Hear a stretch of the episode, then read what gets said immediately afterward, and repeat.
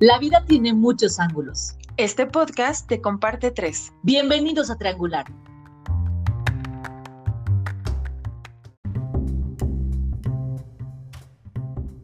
¿Está bien no estar bien? Siempre que alguien nos pregunta cómo estamos, en automático decimos bien. Nos enseñan a clasificar el estar bien o el estar mal. Cuando en nuestra vida están pasando cosas que nos están moviendo bien cañón. Las cosas pasan por algo. Relacionamos el estar bien con el no tener conflictos o miedo. ¿Por qué nos dices que estás muy bien subrayado y con negritas? La generación de la que yo vengo es una generación castigada. ¡Ay! Me encantó, me encantó. Hola, hola. Entre que son peras o son manzanas, nosotros ya estamos en nuestro segundo capítulo. Súper felices de recibirlos otra vez. Si son nuevos, pues gracias por la oportunidad de escuchar Triangular. Y si son nuestros amigos, pues también gracias. Gracias por estar aquí otra vez. El programa de hoy está súper bueno también. Es un tema como súper personal, creo. Dice Larios que yo lo escogí. Por algo ha de ser. Y pues bueno, le doy la bienvenida justa, justamente a Larios. ¿Cómo estás, querida? Hola, hola, hola. Aleja, ¿cómo estás? Yo estoy muy bien. ¿Ok? ¿Cómo estás? Muy bien. Estoy muy bien. Oye, no, pues antes de empezar quisiera agradecerle a la gente, ya le agradeciste también, a la gente que son mi mamá, mi papá, mi hermano que me están escuchando y a los nuevos que hoy nos dan la oportunidad de estar con nosotros, pues esperemos que les guste el trabajo que estamos haciendo y vamos a arrancar porque yo estoy muy bien. ¿Por qué nos dices que estás muy bien subrayado y con negritas? Porque el tema del día de hoy, Aleja, tiene mucho que ver con esta palabra mágico misteriosa que hemos estado utilizando durante toda nuestra vida y que a veces no le ponemos atención y no nos damos cuenta que la usamos casi para todo. Entonces está muy relacionado y por eso recalco, estoy muy bien. ¿Tú cómo estás, Aleja? Yo también estoy muy bien. Pero bueno, vamos a arrancar con esta pregunta que nos estamos haciendo una, una y otra vez. ¿Está bien no estar bien? O, o está bien estar mal. Ajá. ¿Qué significa estar bien? O sea, me la pones bien complicada, compañera, porque eh, como te venía diciendo al inicio, es una palabra que tenemos tan en la boca, tan del diario, que como que le hemos perdido el sentido o el significado real. Siempre que alguien nos pregunta cómo estamos, en automático decimos, bien, ¿cómo estás? Bien, pero ¿qué significa? Nosotros podríamos pensar que contestar está bien implica que nuestra vida no tiene altibajos, que nos encontramos en armonía, que nos encontramos completos, plenos, caminando hacia la felicidad, como lo, lo platicábamos el episodio pasado. Pero la realidad es que muchas veces contestamos eso aún cuando en nuestra vida están pasando cosas que nos están moviendo bien cañón. Creo que la sociedad, como dices, ¿no? Desde chiquitos, los papás, desde tiempo atrás, nos enseñan a clasificar el estar bien o el estar mal. Y lo platicábamos en el episodio pasado, ¿no? Que la importancia de saber que las emociones solamente son eso, emociones, y que no hay que calificarlas como positivas, ni como negativos, ni como bien, ni como mal. Vamos, digo, vamos caminando de la manita, tú y yo, y todos los que nos están escuchando, para interpretar primero la definición. Digo, yo encontré una definición en internet, a ver si te, si te cuadra. Está relacionado con un sentimiento de estar contento y o tranquilo, que es un poquito lo que tú explicabas, ¿no? Sentir esta felicidad, esta plenitud, ir por el camino correcto, etcétera, etcétera, que así nos enseñan desde chiquitos. Nos, nos lo meten ahora sí que como parte de una educación, de una creencia, de una forma de comunicarnos y no específicamente nos enseñan lo que es sentirse bien, porque nos venden como un ideal como esta idea de que nunca va a pasar nada en nuestra vida, que todo va a estar perfecto, que todo va a estar correcto, que todo va a estar inamovible y que entonces vamos a estar bien. Pero el, el rollo aquí es que andamos bien filosóficas ahora, Aleja, porque este es un tema súper profundo, o sea, súper profundo por la interpretación que le damos a, estos, a estas frases, ¿no? Del bien y el mal. La gente, nosotros, generalmente relacionamos el estar bien con el no tener conflictos o miedo, y ese es un error garrafal, porque, Ok. bueno, yo creo, yo creo que es un error, porque en realidad nunca vamos a estar exentos de que sucedan cosas en nuestra vida que nos generen una sensación de incomodidad.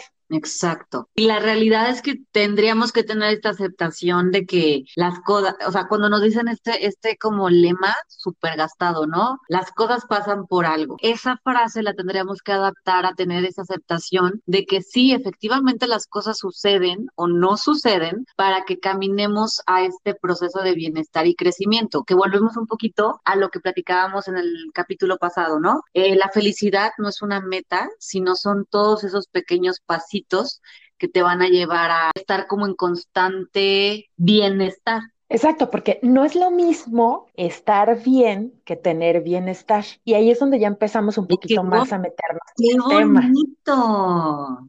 Es que sí es cierto, hay que analizar la frase y en serio, estar bien no significa tener bienestar. Cuando nosotros decimos a todo estoy bien, estamos invalidando estas emociones que nos están causando incomodidad y entonces le estamos vendiendo a nuestra mente una idea que en realidad en, en sensación no existe. En sensación podemos estar incómodos, en sensación podemos estar pasando por una situación que nos tiene tristes, que nos tiene eh, deprimidos, que nos tiene angustiados, etcétera etcétera, pero llega la gente y tú dices, estoy bien. Entonces, ¿qué pasa? Tu cuerpo está sintiendo algo, tu mente está haciendo una racionalización de lo que está pasando y no concuerda con lo que tú hablas. ¿Y qué pasa con esto? Pues empieza a dar la frustración, ¿no? Porque dices, ok, te voy a poner un ejemplo. Supongamos que tronamos con el novio, eso nos va a causar una sensación de incomodidad. O sea, indiscutiblemente, probablemente nos sintamos tristes, probablemente nos sintamos abandonados, etcétera, etcétera.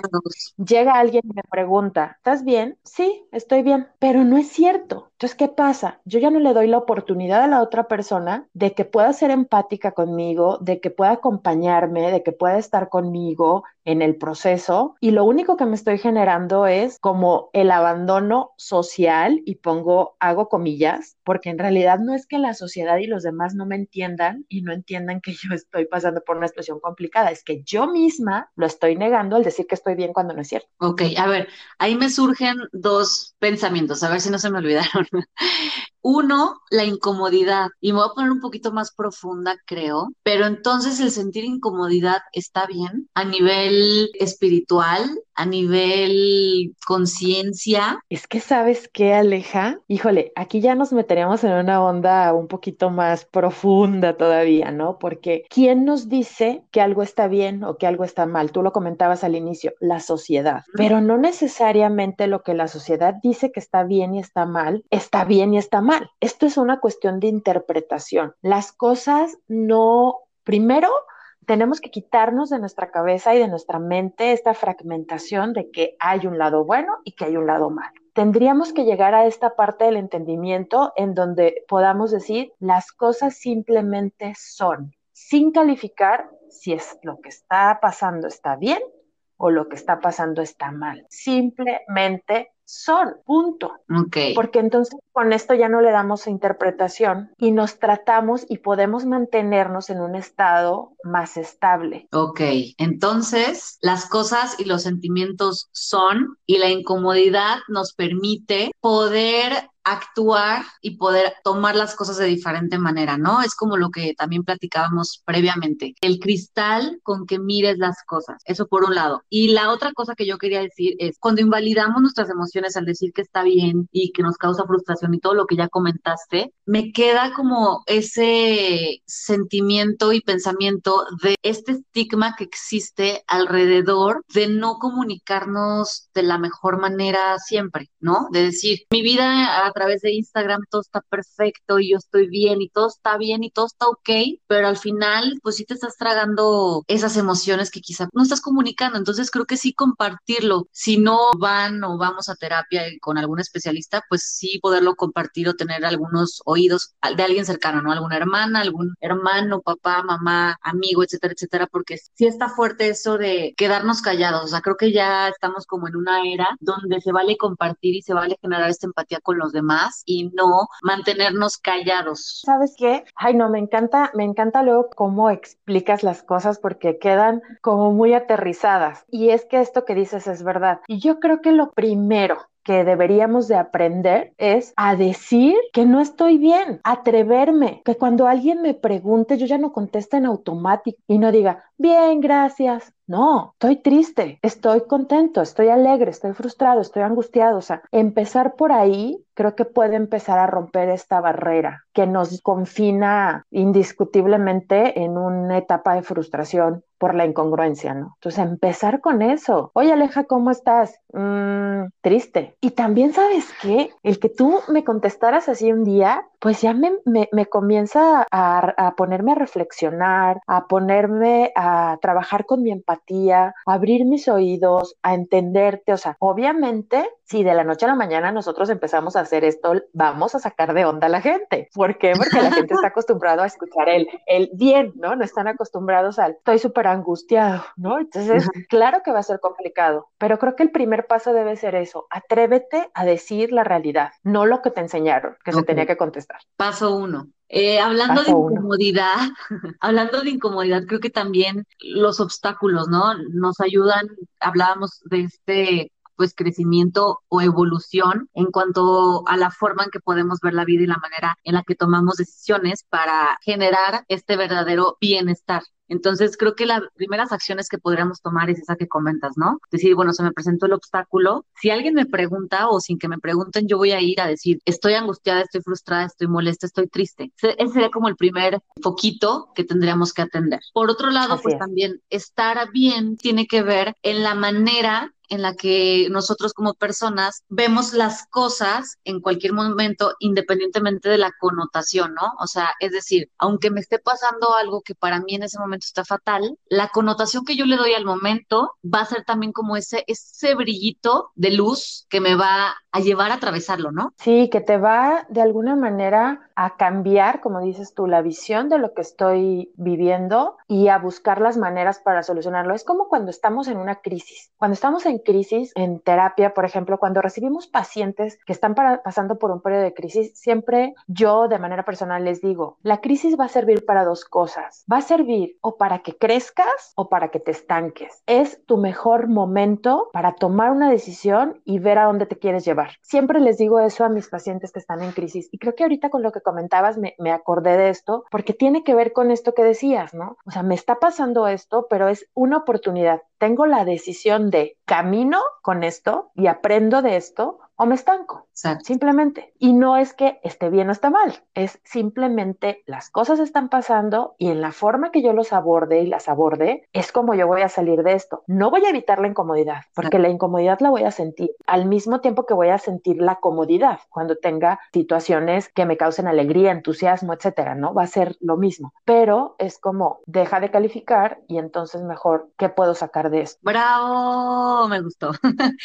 Oye, antes de que llegue la crisis, trabajamos con seis pasitos, seis eh, baby steps para el bienestar de nosotros mismos. Entonces, igual los vamos platicando y los vamos complementando. El número uno creo que es uno de los más importantes, yo creo que por eso está en ese lugar, pero es mantente ordenado. El orden, tanto en casa como en ti, o sea, en tu persona, te va a dar muchísima claridad de muchísimas cosas. Bien lo dice el Feng Shui y muchas técnicas, ¿no? Milenarias, que dicen, si tú mantienes las cosas en su lugar, vas a respirar tranquilo, todo va a fluir, no acumules cosas que no necesitas. Bueno, todo eso lo vamos a pasar también a lo, a lo personal. Vamos siendo ordenados y vamos administrando nuestra nuestros tiempos, eh, nuestras emociones, nuestros pensamientos. Cuando todo está o lo empezamos a aterrizar, que yo la verdad estoy tomando coaching con mi coach Alejandra Larios, y creo que sí les comenté también el capítulo pasado, ¿no? Que para mí el tema del orden en mis tiempos me estaba volviendo loca y a través de ciertos tips que luego también ya vamos a platicar de, de eso de, del coaching y la disciplina emocional, a partir de varios tips que me pasó Larios, cómo organizar mis tiempos, la verdad es que estoy en menos prisa en mi día a día, estoy con mucha más claridad y la verdad es que me siento, o sea, siento que rindo, rindo más y estoy más al 100. Entonces, mantente ordenado. Si tú mantienes este orden o si, o si tratamos y nos esforzamos para mantener este orden en tiempo, en emociones, en pensamientos, en reacciones, va a llegar un momento en que lo que nos esté sucediendo ya no lo vamos a calificar como bueno y malo, lo vamos a calificar como algo que me está sucediendo y que con las decisiones adecuadas lo voy a poder sobrellevar y lo voy a pasar. Pero sí es súper importante porque imagínate tú que ya expusiste tu caso, ¿no? Que los tiempos a ti te tenían un poco estresada, ya no es nada más el estrés de ya no alcancé, llegué tarde, se me pasó la cita, es todo lo que se viene después por haber perdido una cita, por haber llegado tarde, las cosas que te empiezas a decir, eh, soy una desorganizada, no puedo, y entonces empezamos a decir, estoy, estoy mal,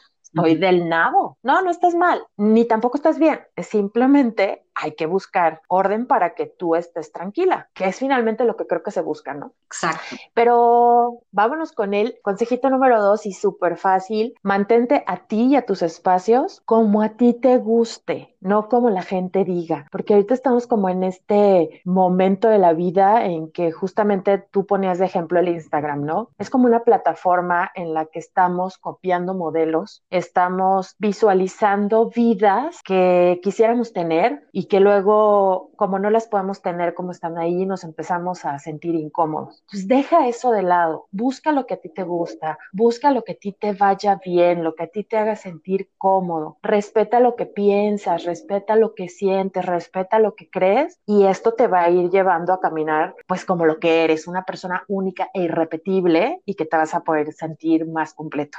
Ay, qué bonito. Ojalá, ojalá poco a poco lleguemos como si fuéramos una cebollita, ¿no? Que poco a poco quitemos como esas capitas para llegar al centro de, del descubrimiento de quiénes somos en realidad y, como dices, respetar lo que somos y creo que dejar de presionarnos por los estándares, ¿no? Como dices, ay, la ropa en tendencia, el no sé qué. Bueno, al final, si la ropa en tendencia no te sientes cómoda con ella, siempre los, los básicos nunca fallan. Hablando como de imagen, soy como muy básica en cosas y me siento cómoda con un par de jeans a la cintura, con una blusa floja y listo. Si eso eres tú, esa es tu esencia y esa es tu autenticidad. Hay que respetarla y hay que conocerla. Por otro lado, el tercer punto, conéctate con la naturaleza. En este viaje tan digital en el que estamos inmersos día a día, tratemos de... Y sobre, perdón que te interrumpa, y sobre todo en el 2020. Exacto. Que nos tiene mega conectados sí.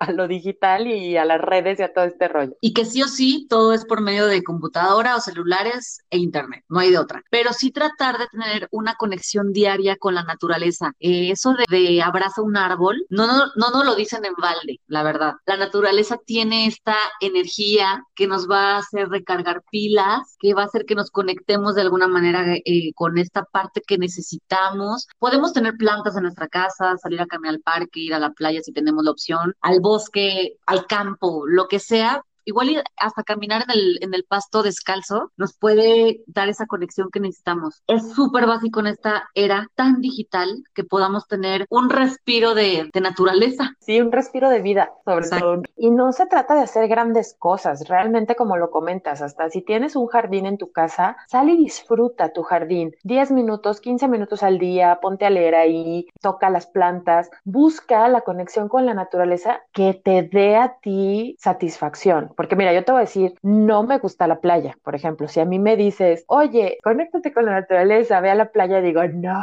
lejos de, de darme tranquilidad, me da incomodidad. Ah. Entonces, aquí se trata de que busques lo que a ti te conecta. Si te conecta tener un cactus en tu escritorio y hablarle todos los días, Dale. perfecto. Con eso, con eso comenzamos a hacer conexión. Exacto. Punto número cuatro, disfruta lo ordinario. Hay una práctica que a mí me gusta mucho, que no sé si ya se las había platicado, creo que sí, la, la vez pasada. Ah, no te creas, fue en otra plática que tuve con, con unas amigas. El mindfulness. Traición.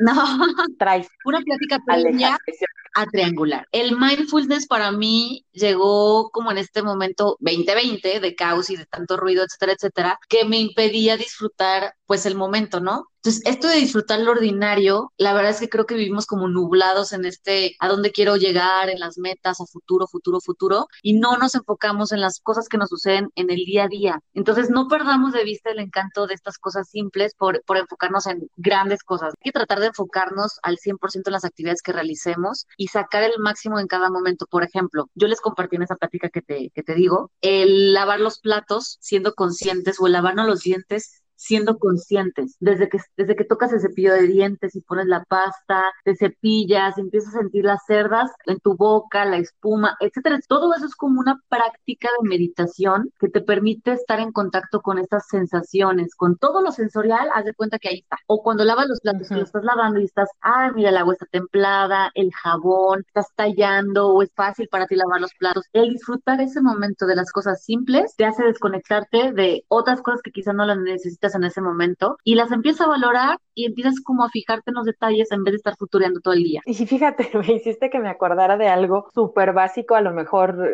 estás tú con una cuestión muy elevada del disfrutar, pero yo te voy a poner un ejemplo de algo que me pasó hace poco. En un chat de WhatsApp me mandaron un GIF de un changuito que baila, súper lindo, y de verdad, o sea, vi el changuito y estuve riéndome, porque además soy muy simple, ya me irán conociendo, pero me estuve riendo muchísimo con el changuito y yo decía, qué bonito está, qué bonito está. Había una persona conmigo que me veía raro, ¿no? Y me decía, solo es un chango. Y yo, pero es que mira, baila súper bonito. Y esta persona me dijo, no sabes cómo me encanta ver que hasta un gift lo disfrutas. Ajá. Y en ese momento me hice consciente que sí es cierto, hay muchas cosas que en la simpleza, por así decirlo, pongo, pongo entre comillas, nos pueden dar este disfrute y esta alegría y esta tranquilidad, ¿no? Yo muchas veces también lo he comentado con ustedes en pláticas con amigas, que para mí la hora del baño es único. O sea, para mí meterme a bañar y de incluso Aleja me ha criticado algunas veces porque dice que tardo mucho bañándome. Por el agua, básicamente.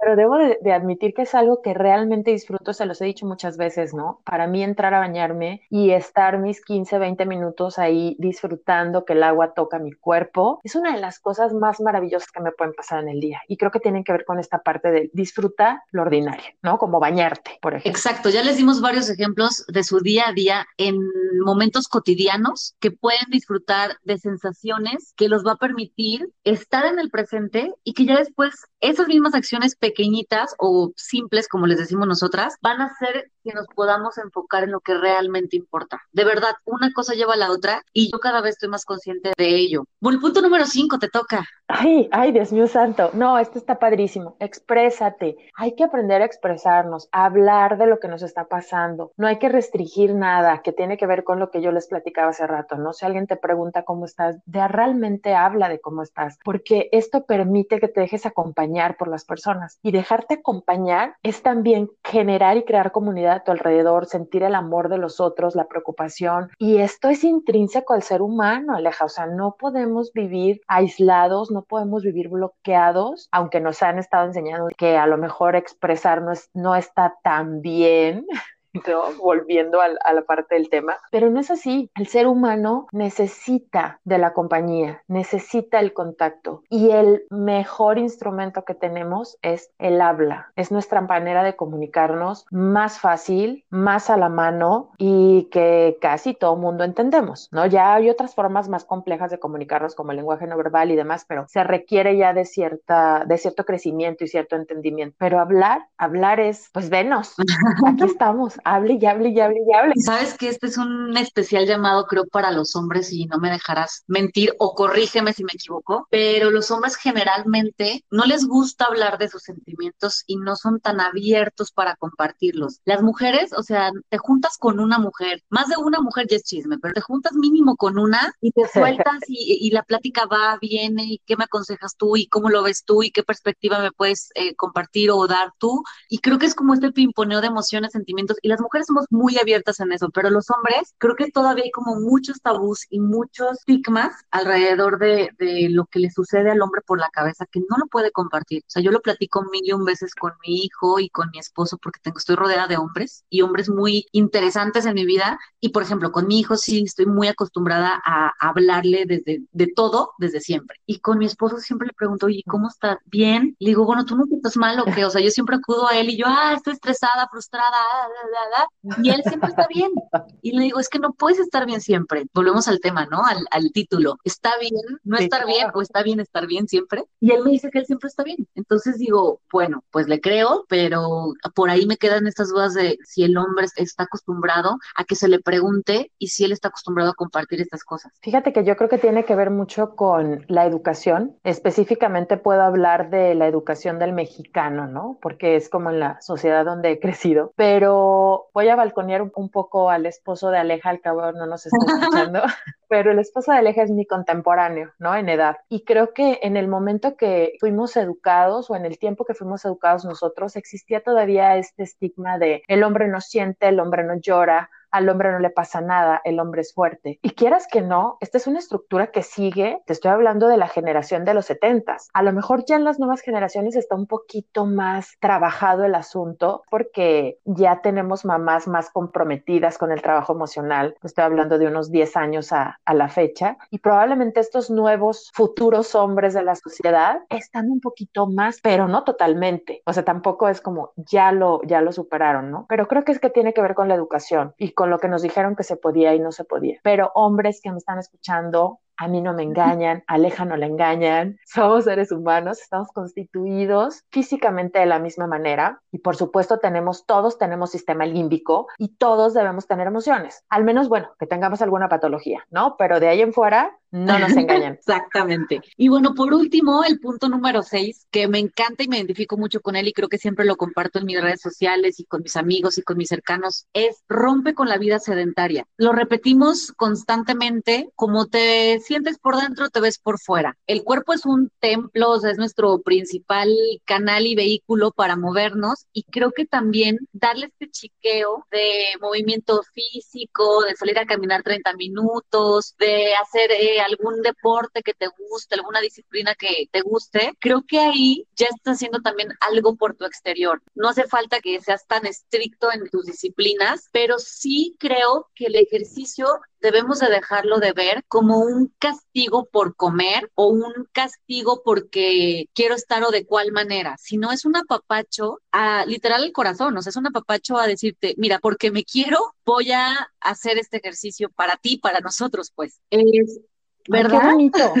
Qué bonito, Aleja. ¿Sabes por qué? Porque ahorita que mencionaste esto de que no sea un castigo, también tenemos mucha esa educación y esa creencia. Híjole, este tema está dando para que podamos cortar muchísimo. De aquí vamos a, a sacar otros temas, yo creo que para otros podcasts, pero específicamente en esto que explicaste, es cierto. Vuelvo a lo mismo. La generación de la que yo vengo es una generación castigada. Es donde hay que ejercitarte porque comiste de más, realmente. ¿Y qué pasa con estos adultos? Me incluyo. Estamos como con una aberración a la parte física y, de, ejercicio porque estamos ligando este, entendimiento con la creencia y con la educación. Pero es verdad, tú dijiste algo súper clave. El cuerpo es nuestro vehículo. Si el vehículo no funciona, muy difícilmente va a funcionar todo lo demás. Oye, me encanta tu eslogan de, de, tu, de todo tu tema psicológico que es bienestar integral. Y la realidad es que sí es cierto, tenemos que estar bien por dentro trabajando nuestra parte emocional y espiritual, pero también por fuera. Entonces, es este como 360, ¿no? Tenemos que terminar de completar ahí todo este círculo para estar bien. Y digo, no tienen que levantar muchísimo peso o hacer horas y horas de ejercicio con salir al exterior, disfrutar compañía de tu familia en la naturaleza. Todo eso puede hacer pequeños cambios de tu estado de ánimo y van a hacer que valores aún más el tiempo tranquilo que pasa en tu hogar. Sí, acuérdate de lo que hablamos el episodio pasado, quienes no lo han escuchado, los invitamos a que lo escuchen. Hablábamos de esta parte de lo que el ejercicio genera en el sistema hormonal de la felicidad. Entonces creo que, que va muy ligado esto que estás diciendo con esta parte. Por eso nos sentimos bien,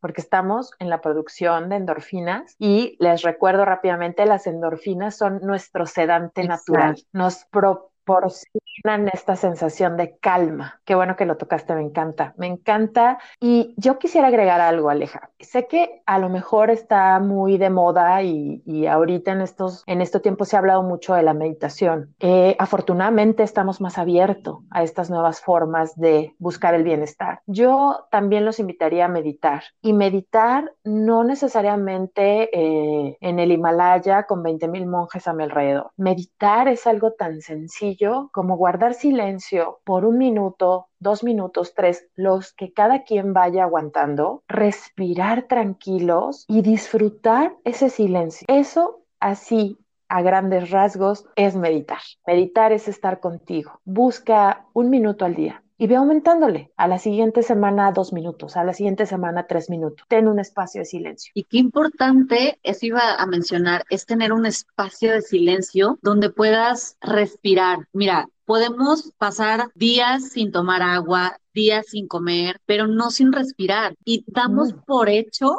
que el respirar es algo que va a suceder siempre y no nos detenemos a de verdad, a ver, inflar nuestros pulmones, exhalar. Esos minutos al día pueden ser la diferencia para tener un buen día, una buena semana, un buen mes. Son prácticas bien sencillas, herramientas que están ahí sí o sí y que pueden ser todo para encontrar o para ir caminando hacia ese bienestar emocional estar presentes en el día a día. La respiración te lo da todo. Oye, simplemente la respiración te oxigena y el oxígeno en tu cuerpo permite que tus células estén alimentadas, estén sanas y tener células sanas, bueno, pues te da una salud física que luego te va a permitir hacer todo lo demás. Entonces, bueno, son seis pequeños pasos a los que los estamos invitando que comiencen a practicar. Se los voy a repetir rapidísimo. Bueno, número uno, mantente ordenado. Número dos, mantente a ti y a tu espacios como a ti te guste que estén. Número tres, conéctate con la naturaleza. Número cuatro, disfruta de las pequeñas cosas que tienes día a día y de lo que te pasa. Número cinco, expresa, habla, no te restrinjas. Y número seis, rompe con la vida sedentaria. Y mi paréntesis que fue el extra, el plus. bueno, al final llego a esta conclusión, o creo que llegamos juntas a esta conclusión para compartirles a los que nos escuchan. Nos hacíamos esta pregunta al principio, ¿no? ¿Está bien estar bien o está bien no estar bien? Y yo lo le cambiaría un poquito la, la intención y más bien, en vez de preguntarnos eso, yo lo diría como afirmación. ¿Está bien estar bien? Sí, claro, porque está. ¿Está bien estar mal? también está bien porque está. Al final le tendríamos que quitar esta palabra o estas ideas de lo positivo y lo negativo, porque está bien estar, nada más, nada más es trabajar el cómo enfrentamos las cosas, ¿no? El cómo trabajamos para dejar de condicionar y dejar de poner etiquetas. Rompamos con la costumbre, rompamos con la creencia, conectémonos con nosotros y entendamos que no hay derecha ni izquierda en esta situación simplemente hay, o como dijo Aleja, simplemente está. Entonces disfruta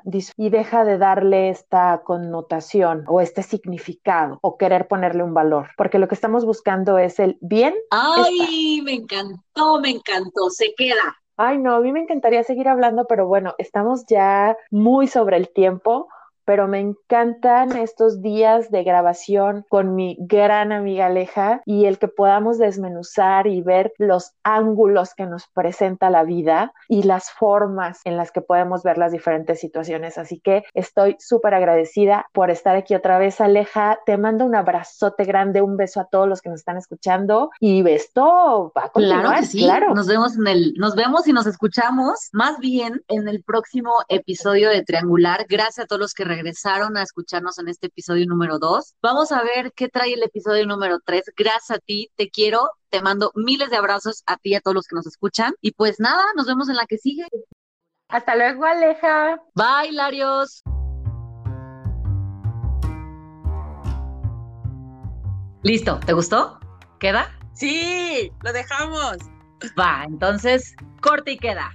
Nos escuchamos en el próximo episodio con más de Triangular.